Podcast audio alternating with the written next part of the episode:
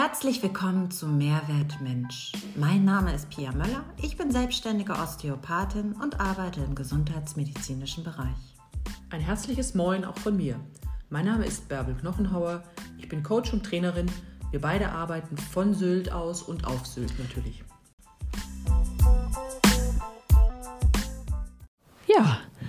Hallo und herzlich willkommen zu unserem äh, vorweihnachtlichen Podcast, darf ich heute so sagen. Und ich begrüße ganz, ganz herzlich und es ist uns echt eine riesige Freude, dich, lieber Alex, Dr. Alexander Zekler, bei uns begrüßen zu dürfen. Ähm, eine Institution auf dieser Insel, ein wunderbarer Mensch, ein Menschenfreund und äh, uns verbindet schon seit über 25 Jahren äh, ganz, ganz viel und ich freue mich deshalb umso mehr und Pia freut sich auch ganz, ganz doll, dich heute bei uns zu haben. Herzlich willkommen. Und ich freue mich sehr, hier zu sein. Schön, dass du da bist, lieber Alex. Herzlich willkommen auch von mir. Fangen wir gleich an. Der Facharzt für die Allgemeinmedizin. Wir haben beim Recherchieren natürlich uns auch mal die Vita so ein bisschen angeguckt. Klimatologie, Balneologie. Früher hat man gesagt, das ist der Bäderarzt, glaube ich. Ne? Das ist der Badearzt. Der Badearzt. Heute wird sich schlauer an, aber gut. Chirotherapie, Umweltmedizin, suchtmedizinische Grundversorgung, Geriatrie. Ich rassel einfach gerade mal kurz so einen Fachgebietsbereich runter, der dich auch ausmacht. Warum ich das mache, ist eigentlich, um die Komplexität eines Hausarztes auch mal zu zeigen. Und was ich wunderbar auch finde, ist, dass du dich an die Psychomedizin dran getraut hast und großartig auf dieser Insel, du bist nämlich der einzig niedergelassene Palliativmediziner, den wir hier haben dürfen. Ja, Facharztbereich Hausarzt. Vertrauensvolle Ansprechperson in allen Gesundheitsfragen. Mit deinem breiten Spektrum an Wissen sicherst du somit die Grundversorgung deiner vielen Patienten. Aber nicht nur deine fachliche hohe Kompetenz, wie zum Beispiel von der einfachsten Erkältung über wie soll ich das sagen, die Blockade der Wirbelsäule bis hin auch zu den Alarmzeichen schwerer Erkrankungen, Krebs erkennen, diagnostizieren und einschätzen können, sondern auch deine ganz hohe Empathie und das Zuhören können zeichnet dich aus. Das ist zum Beispiel eines, was ich immer wieder auch von meinen Patienten höre. Die sagen mich ganz oft, Dr. Zegler, der, der ist irgendwie immer da. Meine oder unsere persönliche Frage an dich, ähm, dieser Beruf Hausarzt, ist das eine persönliche Lebensaufgabe geworden in den 71 Jahren, wo du heute so zurückblicken darfst? Ja, ich kann mir ehrlich gesagt nichts Schöneres vorstellen als diesen Beruf, der so weit gefächert ist und der dich immer wieder mit neuen Menschen zusammenbringt und auch immer neue Konstellationen hat ich begleite ja manche Familien auf der Insel in der vierten Generation. Und ist, man ist ein bisschen sarkastisch jetzt, wenn ich über den Friedhof laufe in Wenningstedt, dann weiß ich, was da alles gewesen ist, welche Geschichten sich dort abgespielt haben. Und das ist schon toll. Und dass dieses breite, dieses breite Spektrum, es war mir immer ein Anliegen, überall reinzuriechen. Mhm. Ja, alles mitzunehmen. Man kann das alles nicht perfektionistisch machen, sicherlich nicht. Aber ich denke, gerade jetzt zum Schluss die Psychotherapieausbildung, die hat mir persönlich sehr viel gebracht, aber sicherlich auch ähm, im Verhältnis zu meinen Patienten. Ja, dass ich nicht gleich, wenn einer vollgeladen in die Praxis reinkommt, auch hinterm Schreibtisch senkrecht stehe, sondern weiß, der hat ein Problem, der hat ein Anliegen. Ja, und wenn ich dem sage, ich merke, dass sie wütend sind, dann ist bei dem schon die halbe Wut draußen. Ja, also das ja. ist das ist einfach Bestandteil. Das hilft total, ja. Und macht, ja, das glaube ich sehr. Ähm, das ist echt ein breites Spektrum und Geschichtenerzähler könntest du auch werden jetzt, nachdem du eine ganz neue Orientierung einschlägst. Ähm, vor einigen Monaten, als, ich, als wir dich eingeladen haben zu diesem Podcast, ähm, haben wir uns zunächst gefreut, dass du sofort zugestimmt hast. Ähm, und was besonders war, du hast dir das Thema selbst ausgesucht. Du hast, ich habe dich gefragt, was, was für ein Thema würde dich, würde dich äh, interessieren, was würdest du gerne mit uns besprechen oder von dir erzählen? Und da hast du gesagt, wie aus der Pistole geschossen, Glaube und Gesundheit. Das würde mich richtig faszinieren. Was bedeutet dir das Thema, Alex? Ich glaube, dass wir ohne, oder ich bin sicher, dass wir ohne Spiritualität, ohne Glauben, ohne dass wir einen Halt haben, nicht genesen oder gesunden können oder letztendlich heilen können. Ja, Spiritualität ist eine, eine Triebfeder unseres Seins. Das, das ist, ist ganz, ja, echt schön formuliert. Ja. Mhm. Ja. Das heißt, du hast die zweite Frage, die jetzt da, da folgerichtig käme, äh, schon zum Teil beantwortet, dass es einen Zusammenhang gibt in jedem Fall zwischen Glaube und Gesundheit. Du sagst Spiritualität, ähm, ohne Spiritualität können wir nicht sein. Mhm. Was bedeutet das genau für deine Patienten und äh, für, den, für die Art der Behandlung, die du ihnen angedeihen lässt? Spiritualität heißt für mich welchen Platz habe ich hier auf dieser Welt? Mhm. Was bedeute ich? Was bin ich, wenn mein Geld weg ist, wenn mein Reichtum weg ist, wenn alle diese anderen Sachen, die ich mit Glück verbinde, ja, wenn die jetzt wegfallen und jetzt kommt Elend, kommt Neid, kommt Krankheit, habe ich dann noch eine Berechtigung? Wo ist dann mein Platz? Ja, und dann festzustellen, dass ich, dass das eben auch Teil des Ganzen ist dass das Teil meines Lebens ist und dass ich irgendwann mal, wenn ich diesen, diese Ängste, wenn ich die überwunden habe, in einen Raum hineingelangen kann, wo ich plötzlich wieder inneren Frieden habe, dann habe ich Heilung gefunden. Und insofern denke ich, dass Spiritualität, das Auseinandersetzen mit mir, mit meinen Menschen, mit Gott letztendlich, mit der Schöpfung, ja, und das Bewusstsein, dass ich ein Teil dieser Schöpfung bin, dass mir das ganz, ganz viel Halt geben kann. Sehr schön. Das sind Diskussionen oder Gespräche, die wir beide bei uns in diesen Gesprächen Gesundheit, Psyche, ähm, Gedankenanschluss, Vitalität, ähm, wie viel psychisches Heil, Seelenheil macht Gesundheit aus, auch immer wieder so Themen. Jetzt darf ich sagen, ähm, du bist ja eine Generation älter als ich und ich merke für mich, dass es so mit Mitte 40 immer immer so ein Tick weiter genau in diese Richtung geht, die du jetzt auch beschrieben hast. Ähm, ein bisschen, ich gehe noch mal ein Stück in eine andere Richtung, Blick zu dir und deinem Leben.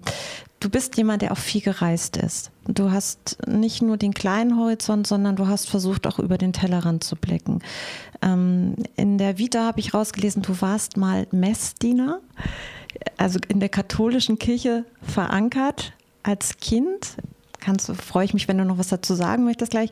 Aber du bist auch gereist und hast dir auch ähm, die Welt zu deiner gemacht in dem Moment, dass du auch mutig geworden warst. Du hast jetzt das Wort Spiritualität benutzt. Das finde ich großartig. Für viele aber von außen kann das immer so eine Berührungsangst nochmal auslösen. Spiritualität ist sowas, also wenn ich das mit meinem Mann manchmal besprechen würde, würde Thorsten sich erstmal zurücknehmen, weil ihm das fast noch befremdlich wirkt, was es für uns gar nicht mehr ist. Oft nicht greifbar für genau, viele Menschen. Genau, es ist für viele nicht greifbar. Aber wenn man, ich war viel in Asien unterwegs am Reisen und auch Südamerika. Ähm, ich weiß von dir, dass du unter anderem auch mal in Indien warst und auch ich glaube sogar im Ganges gebadet hast oder sehr nah am Ganges warst. Und der Ganges, dieser Fluss hat ja auch sowas, so eine unglaubliche Kraft vom Sterben, dass man die Sterbenden reinbettet, bis hin, dass man die, die Neugeborenen und die Kinder drin baden lässt und mit dem Wasser begrüßt. Sind das Gedankengut oder ist das ein Gedankengut, auch diese Reisen, die dich auch geprägt haben im Sinne deiner Glaubensrichtung? Also zunächst mal zu meiner Jugend. Ich war wirklich begeisterter Missbub. Ich war sicherlich ähm, drei Jahre lang jedes Jahr, sagen wir, 250 bis 280 Tage morgens in der Kirche.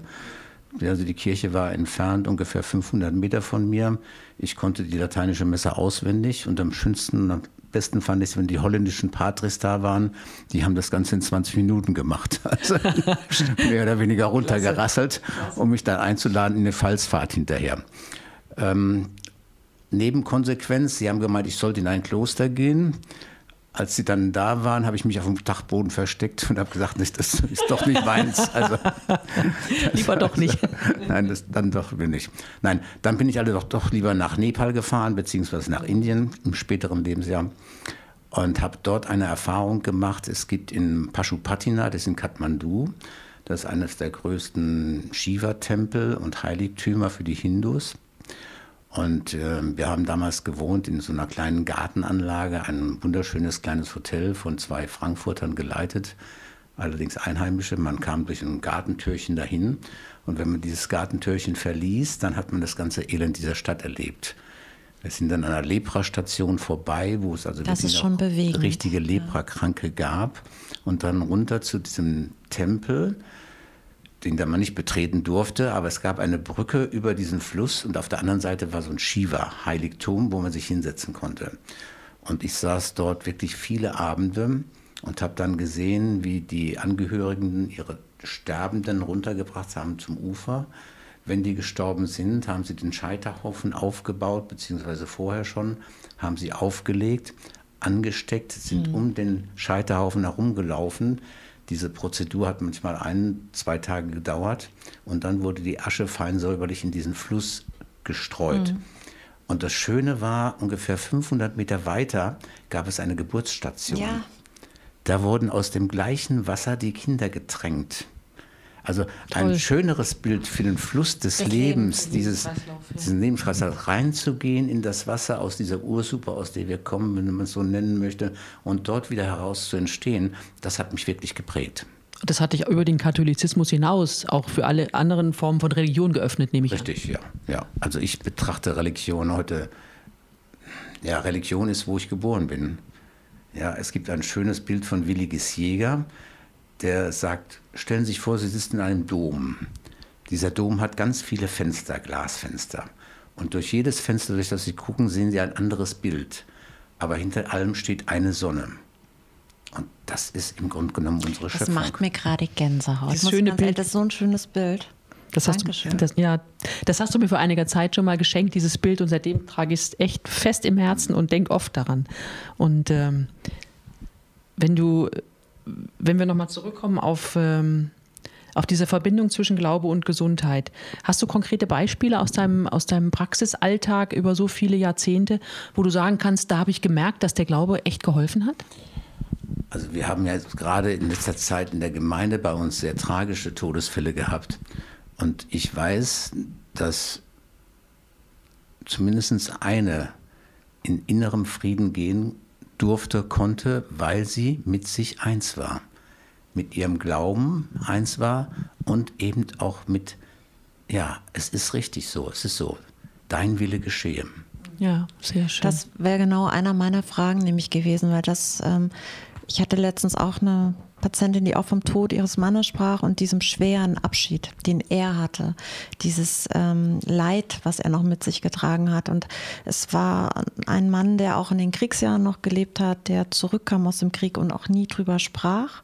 Und ähm, auch im Sinne, naja, Dinge gemacht hat, wo wir heute mit Sicherheit auch eine Bewertung drüber aussprechen würden. Und sie sagte, in, in dieser letzten Abschiedsphase für ihn ähm, war es für ihn das größte Heil, dass er nochmal in dem Fall, hat er einen Priester nochmal begegnet, einfach nochmal den Dialog gesucht hat. Also dieser Glaube und Tod, Weg in den Tod, Angst vor dem Weg in das Tal des Todes zu gehen, hat ja auch was mit der inneren, mit dem inneren Frieden zu tun. Und glaubst du, das hast du ja fast schon gesagt, dass wenn man mit sich im Reinen ist, wie du es gerade selbst formuliert hast, dieser Weg in die letzten ja, in das, in das letzte Tal ein leichterer Weg sein darf? Ich bin fest davon überzeugt. Ja. Und in das letzte Tal weiß ich ja nicht. Das letzte Tal tut sich ja wieder auf. Ja. Ja, wir, wir nennen es immer das Letzte. Aber es ist im Grunde genommen, es ist ja nicht begrenzt. Mhm. Ja, unser Leben währt ewig nur in einer anderen Form. Ich finde das so spannend. Das Beste kommt zum Schluss. Ja, ja es ist gut, dass du mal ein bisschen Leichtigkeit hier rein. Weil, wo fängt es an, wo hört es auf?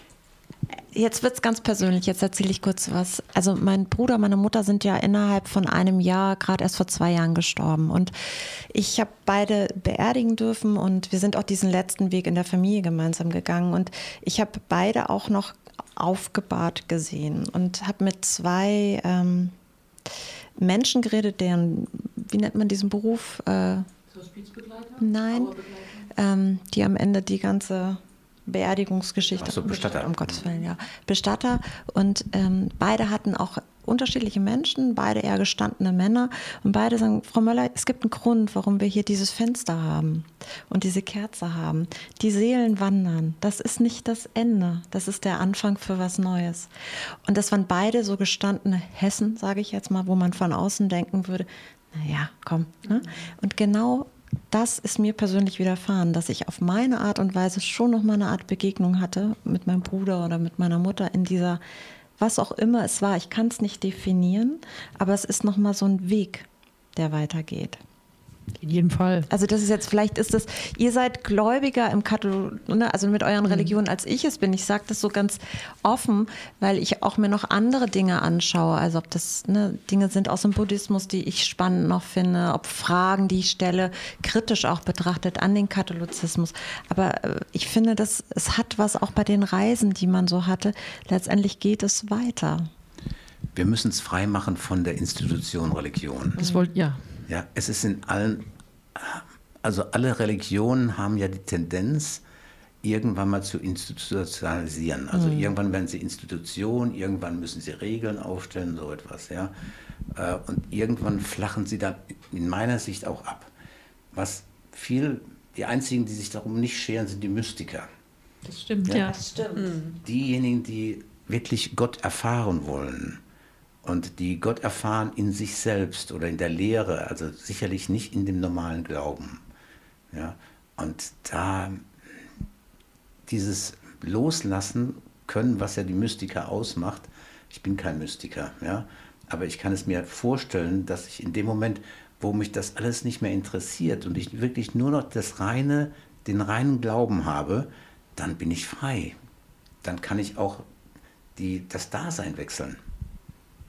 Ohne Schwierigkeiten und ohne das als Grenze oder Grenzüberschreitung zu empfinden. Das ist keine Grenze Nein. mehr, das ist ein Übergang. G genau, genau, genau. Ähm, das stimmt. Mir hat mal jemand gesagt, der liebe Gott hat sich so viel Gedanken gemacht äh, über die Schöpfung und hat in sieben Tagen die Welt erschaffen. Und wenn, wenn das Menschenleben nach 70, 80 Jahren, wenn du Glück hast, zu Ende geht und es käme nichts nach, dann, äh, dann wäre doch die, der ganze Aufwand umsonst gewesen für uns hochentwickelte äh, Wesen. Äh, da muss ja noch was passieren. Also das, ich kann das auch nicht anders denken, als dass da nichts passiert. Ähm, ja, es ist ein, ist ein Übergang, ein schöner Weg von einem Zimmer ins andere.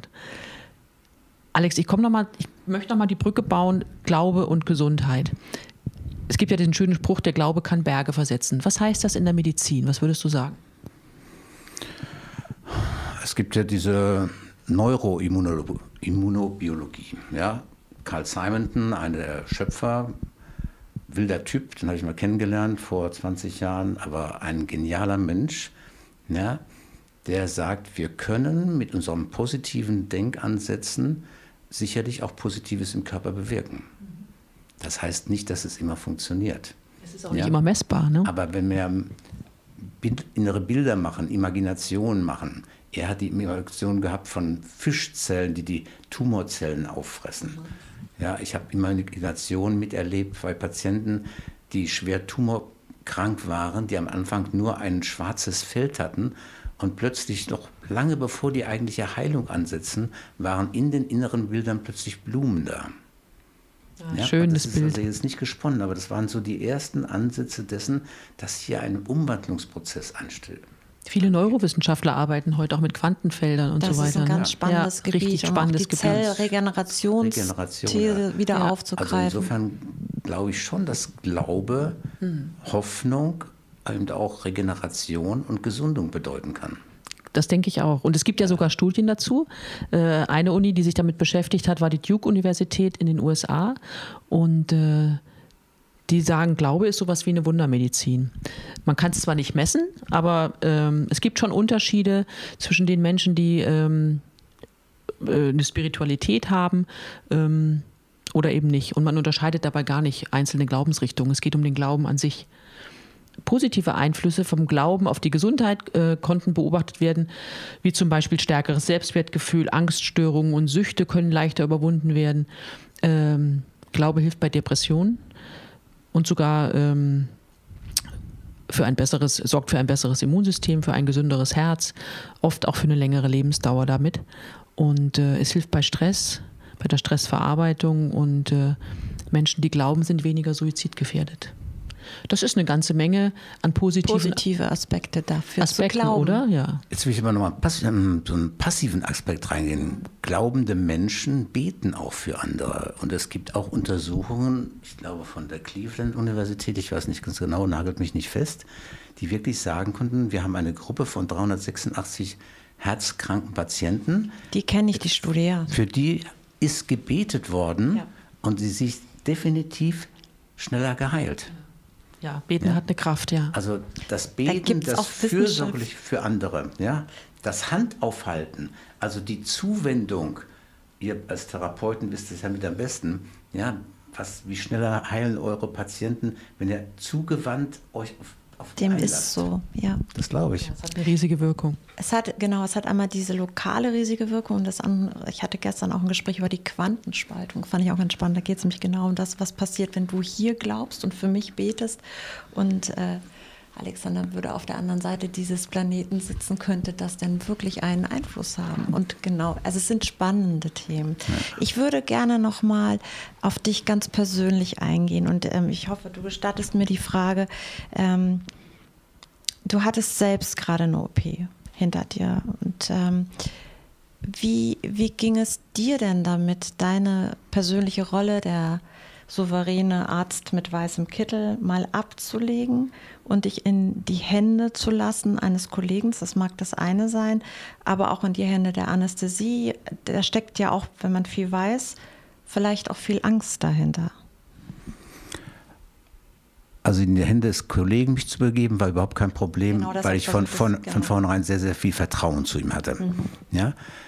Trotzdem hat man natürlich als Mediziner wahrscheinlich noch ein bisschen mehr Schiss als andere, weil man weiß, was kann alles schiefgehen. Und ich hatte tatsächlich bis zwei Tage vor der Operation auch wirklich Schiss gehabt. Ich glaube, das beruhigt alle Zuhörer. Aber, das sage ich jetzt mal so, ich habe eine Art der Meditation, dass ich gerne das Vaterunser bete. Nicht, weil ich jetzt unbedingt katholisch bin, aber weil ich finde, dieses Gebet hat so viel Beruhigendes in sich. Und ähm, da ist es gerade es ist eine, dein Reich komme, dein Wille geschehe. Und mit dem Gedanken dann zu sagen, gut, es wird irgendwie gehen. Das war für mich so beruhigend, dass ich wirklich die letzte Nacht hervorragend geschlafen habe, auch ohne irgendwie was. Das schafft Gelassenheit, ne? Das schafft wirklich Gelassenheit. Ja.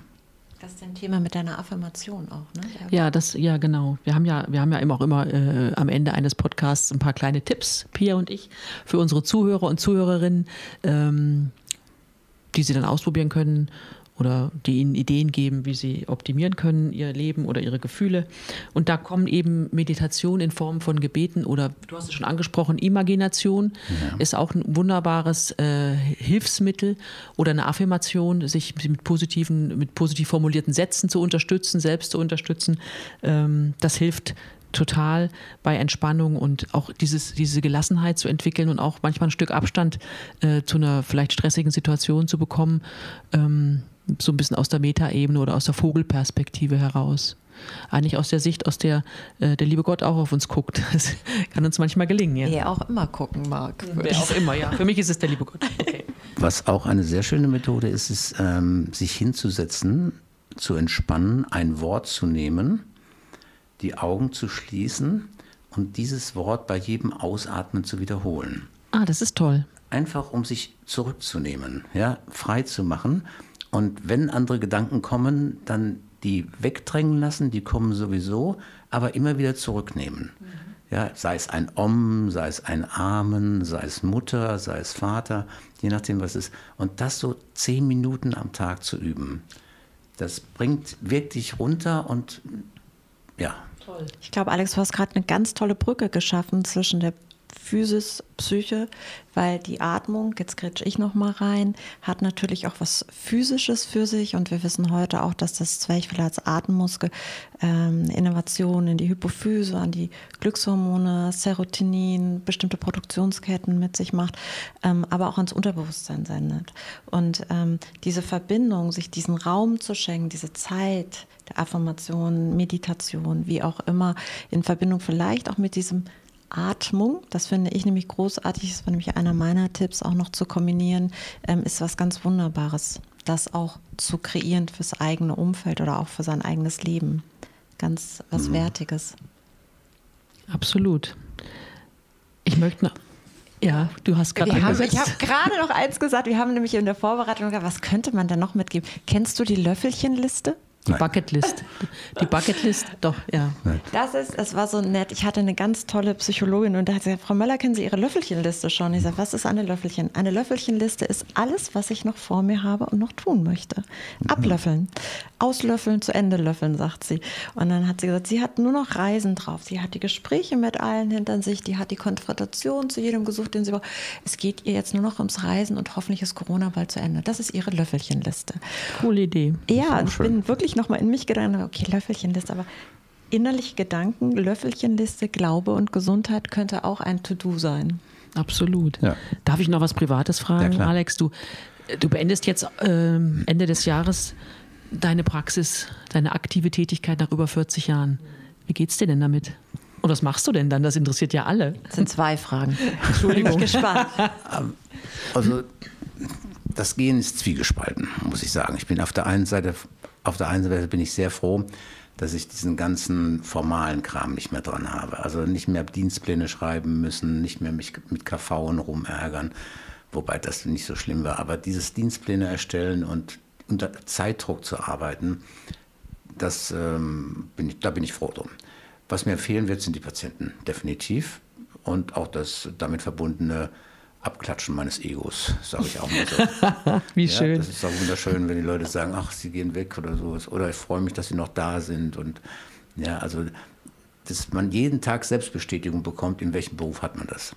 Ja. Da, das muss man wirklich sagen. In unserem auch, oder Pia? Das Total. Ja. Ne? ja. Also das, was du tust, tust du mit voller Überzeugung und ja. die Anerkennung oder das bekommt man eigentlich in dem Moment zurück, wenn es. Und das beantwortet eigentlich schon die zweite ja. Frage ich werde sicherlich jetzt nicht auf den Golfplatz gehen und dann nur noch da rumhängen. Ja, also ich werde mir etwas suchen. Meine Tochter hat gesagt, in, äh, in Eppendorf gibt es ein Projekt, in dem ältere, erfahrene Mediziner den jungen Studenten sagen sollen, wie es geht, in Anführungszeichen, oder auf was sie achten können. Vielleicht mache ich so etwas, vielleicht mache ich Praxenvertretungen, vielleicht gehe ich auch hier nochmal in die Klinik, ich weiß es nicht ganz genau. Aber jetzt lasse ich mir erstmal Zeit, aber irgendwas wird kommen und es wird sicherlich nicht das Ende meiner medizinischen Laufbahn sein, ganz gewiss nicht. Das, das hoffen wir. Da sind wir auch ganz sicher. Das glaube ich auch. Alex, es ist toll, dass du da bist, wirklich. Unsere Zeit geht zu Ende. Genau, lieber Alex, ganz herzlichen Dank für dieses so offene, dieses so persönliche Gespräch mit uns und äh, im Sinne von Williges Jäger, äh, das Leben endet nie. Finde ich ein ganz großartiges Buch, was du da, glaube ich, auch für dich gelesen hast. Mhm. Danke für die Empfehlung und herzlichen Dank dir von unserer Seite. Vielen Dank, Alex. Es ist uns eine wirklich große Freude und Ehre, dass du da bist. Und wir genießen das sehr, mit dir zusammen zu sein und viel lernen zu dürfen. Vielen Dank. Das habe ich von euch auch immer. Dankeschön. Danke, danke. danke.